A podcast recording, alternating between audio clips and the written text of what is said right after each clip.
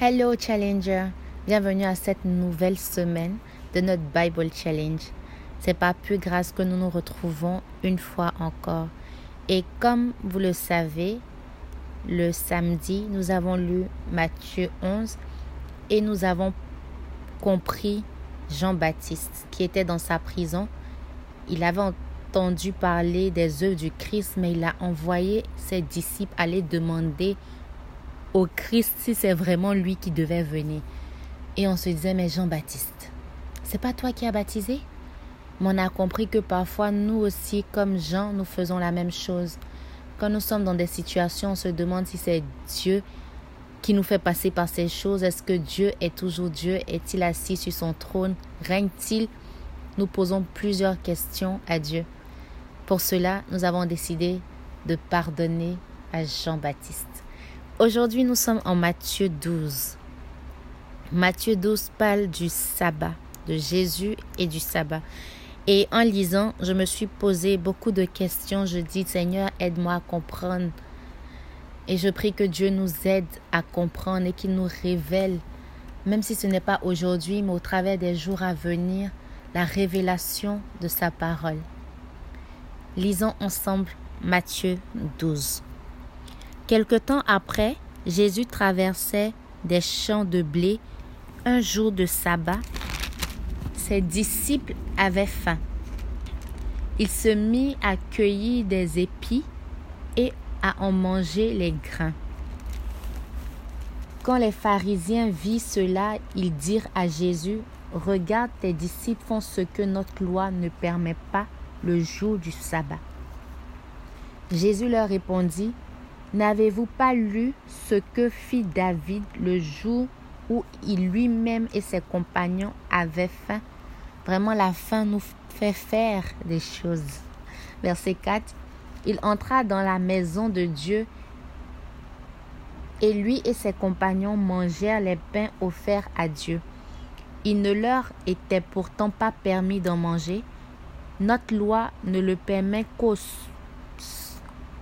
seuls prêtre. Notre loi ne le permet qu'aux seuls prêtres. Verset 5. Ou bien, n'avez-vous pas lu dans la loi de Moïse que le jour du sabbat, les prêtres en service dans le temple n'observaient pas la loi du sabbat, et cela sans être coupables. Donc Jésus est en train de nous dire ici qu'au temps de la loi de Moïse, les prêtres qui étaient de service, eux n'observaient pas la, la loi du sabbat. Ils n'observaient pas le sabbat quand ils étaient en service. Et ces personnes n'étaient pas coupables. Verset 6. Or, je vous le déclare, il y a ici plus que le temple.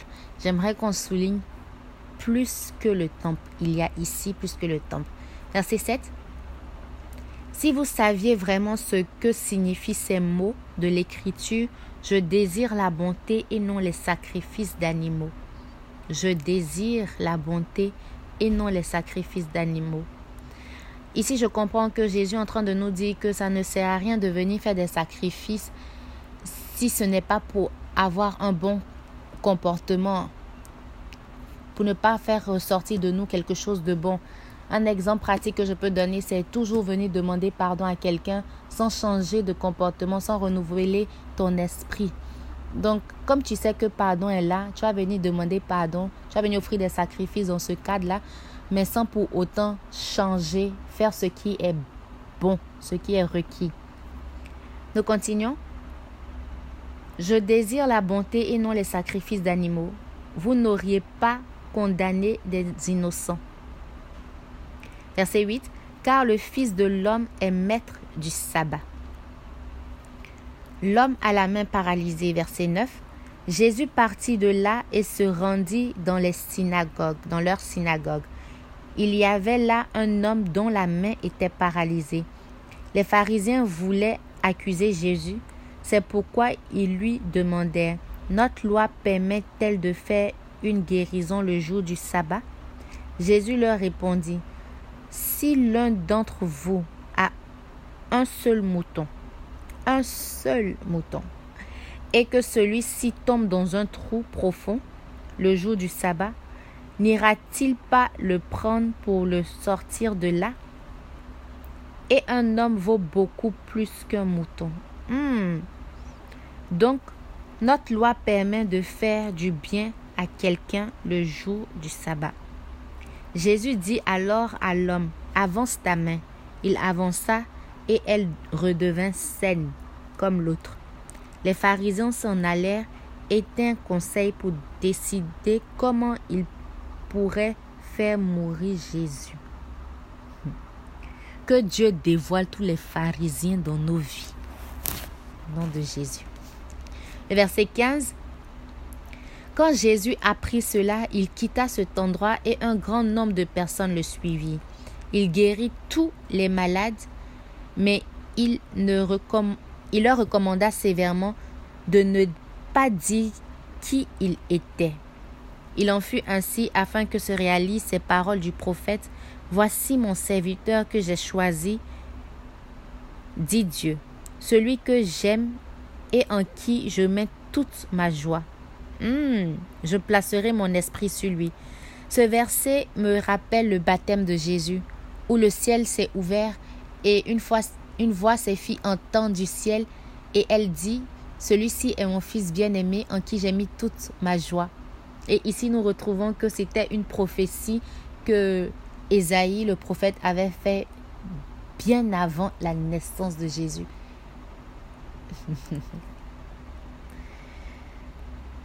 et il annoncera aux nations le droit que j'instaure.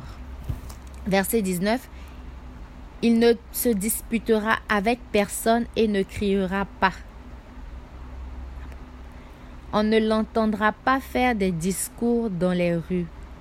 Il ne cassera pas le rosseau déjà plié et n'éteindra pas la lampe dont la lumière faiblit.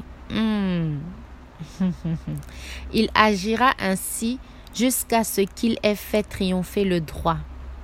Et toutes les nations mettront leur espoir en lui. Yes. Jésus répond à une accusation portée contre lui. Verset 22. On amena alors à Jésus un homme qui était aveugle et muet parce qu'il était possédé d'un esprit mauvais. Jésus guérit cet homme de sorte qu'il se mit à parler et à voir. La foule était remplie d'étonnement et tous disaient Serait-il le fils de David? Quand les pharisiens les entendirent, ils déclaraient Cet homme ne chasse les esprits mauvais que parce que Belzébul, leur chef, lui en donne le pouvoir. Mais Jésus connaissait leurs pensées. Il leur dit alors Tout royaume dont les habitants luttent les uns contre les autres finit par être détruit. Aucune ville ou aucune famille dont les habitants ou les membres luttent les uns contre les autres ne pourra se maintenir. Si Satan chasse ce qui est à Satan, il est en lutte contre lui-même. Comment donc son royaume pourra-t-il se maintenir? Vous prétendez que je chasse les esprits mauvais parce que Belzébul m'en donne le pouvoir qui donne alors à vos partisans le pouvoir de les chasser? Vos partisans eux-mêmes démontrent que vous avez tort. En réalité, c'est par l'Esprit de Dieu que je chasse les esprits mauvais, ce qui signifie que le royaume de Dieu est déjà venu jusqu'à vous. Je bénis le nom de Dieu parce que Jésus a répondu franchement et directement à ses pharisiens. Parce que si on connaît bien l'histoire de Jésus, parfois quand il a des accusations, il ne répond pas. Ou quand il a des propos, il n'intervient pas. Tel ou il intervient d'une manière qui n'est pas très claire. Est-ce que tu es le fils de Dieu? Si toi-même tu le dis ou si tu le dis Des réponses comme ça. Mais il fallait que Jésus réponde clairement pour pouvoir montrer pas seulement à sa génération à l'époque, mais à nous tous qu'il est authentiquement de Dieu. Verset 29. Personne ne peut entrer dans la maison d'un homme fort et s'emparer de ses biens s'il n'a pas d'abord ligoté cet homme fort. Mais après l'avoir ligoté, il peut s'emparer de tout dans la maison. Celui qui n'est pas avec moi est contre moi. Jésus est clair. Il n'y a pas un pied dedans, un pied dehors. Celui qui n'est pas avec moi est contre moi. Et celui qui ne m'aide pas à rassembler disperse. Aidons Jésus à rassembler. Verset 31, c'est pourquoi je vous le déclare, les êtres humains pourront être pardonnés pour tout péché et pour toute insulte qu'ils font à Dieu. Mais celui qui fait insulte au Saint-Esprit ne recevra pas de pardon. Je ne sais pas si tu as déjà remarqué cette portion de la Bible en lisant, mais Jésus est très clair. Il dit que si nous faisons insulte à Dieu ou même nous péchons contre Dieu, nous pouvons recevoir le pardon. Mais celui qui fait insulte au Saint-Esprit ne recevra pas de pardon. Verset 32. Celui qui dit une parole contre le Fils de l'homme sera pardonné, mais celui qui parle contre le Saint-Esprit ne sera ni pardonné dans le monde présent, ni dans le monde à venir. Waouh, Jésus est très clair. Donc, on ne doit pas s'amuser avec le nom du Saint-Esprit, la personne du Saint-Esprit, les actions du Saint-Esprit, dit Ouh, je sens le Saint-Esprit alors que tu n'es pas sincère. Jésus dit que cette personne ne sera pas pardonnée ni dans ce temps présent, ni dans le temps à venir. Ni dans le monde présent, ni dans le monde à venir. Verset 33. Pour avoir de bons fruits, vous devez avoir un bon arbre. Si vous avez un bon arbre, vous aurez de bons fruits. C'est ce qu'on nous dit ici. Mais si vous avez un arbre malade, vous aurez de mauvais fruits. Jésus nous a enseigné dans les chapitres précédents qu'on les reconnaîtra par leurs fruits. Avocat peut pas produire banane, c'est clair. car on reconnaît un arbre au genre de fruits qu'il produit. Verset 34. Bande de serpents. Comment pourriez-vous dire de bonnes choses alors que vous êtes mauvais? Jésus. Car la bouche exprime ce dont le cœur est plein. D'autres versions diront de l'abondance du cœur, la bouche parle. L'homme bon tire de bonnes choses de son bon trésor. Trésor ici représente son cœur. L'homme bon tire de bonnes choses de son cœur, de l'abondance du cœur, la bouche s'exprime. L'homme mauvais tire de mauvaises choses de son mauvais trésor, de son mauvais cœur. Verset 36. Je vous le déclare, au jour du jugement, les hommes auront à rendre compte de toute parole inutile. J'ai souligné inutile Jésus dit, nous allons rendre compte de toute parole inutile qu'ils auront prononcée.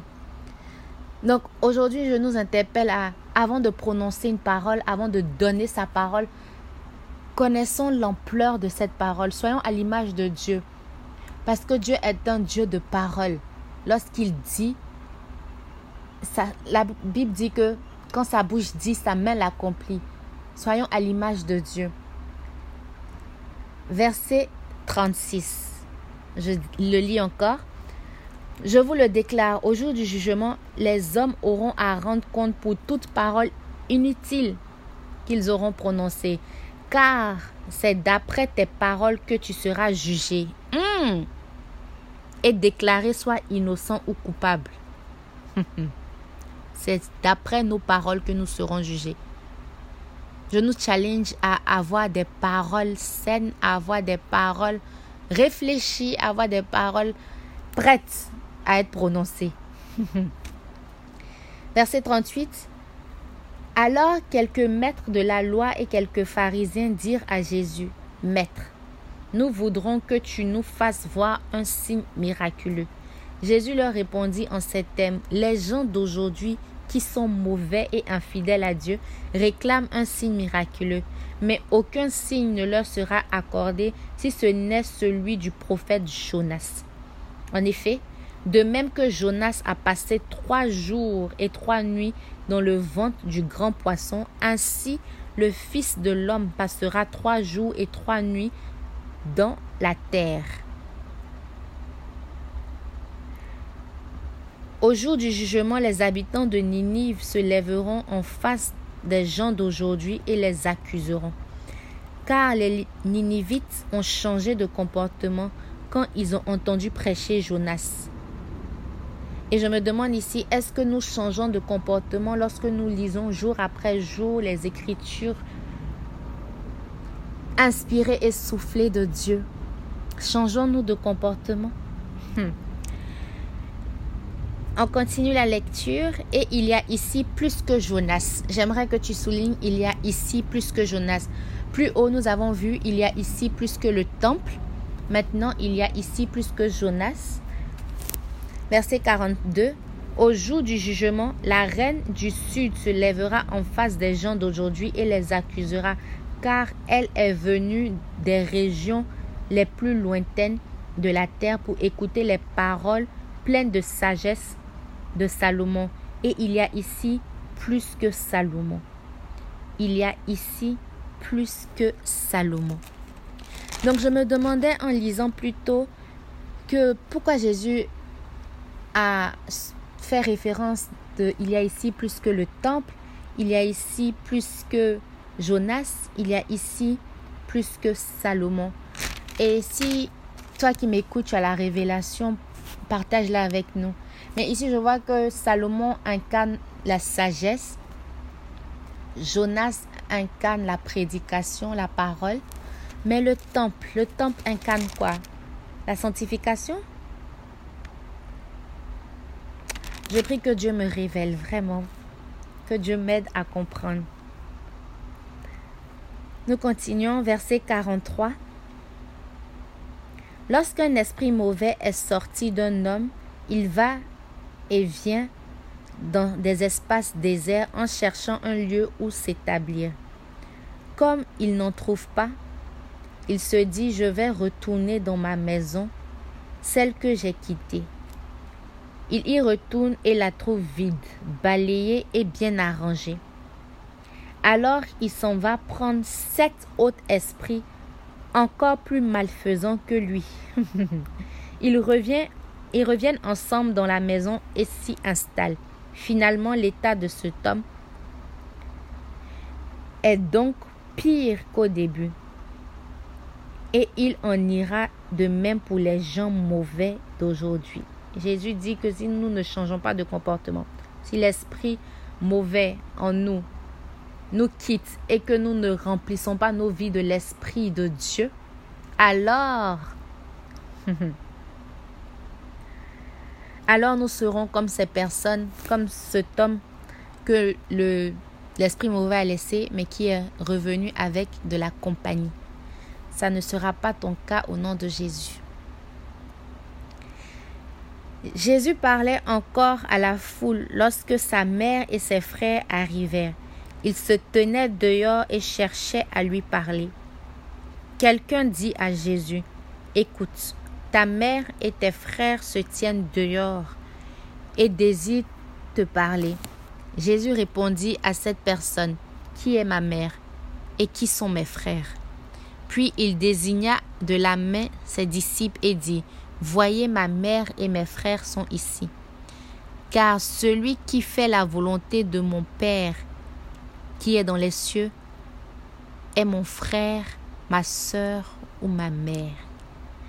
Que Dieu bénisse la lecture de sa parole dans nos cœurs. Père, je te dis merci. Merci pour cette nouvelle semaine. Merci pour ce Bible Challenge. Père, chaque jour nous lisons de toi et nous apprenons.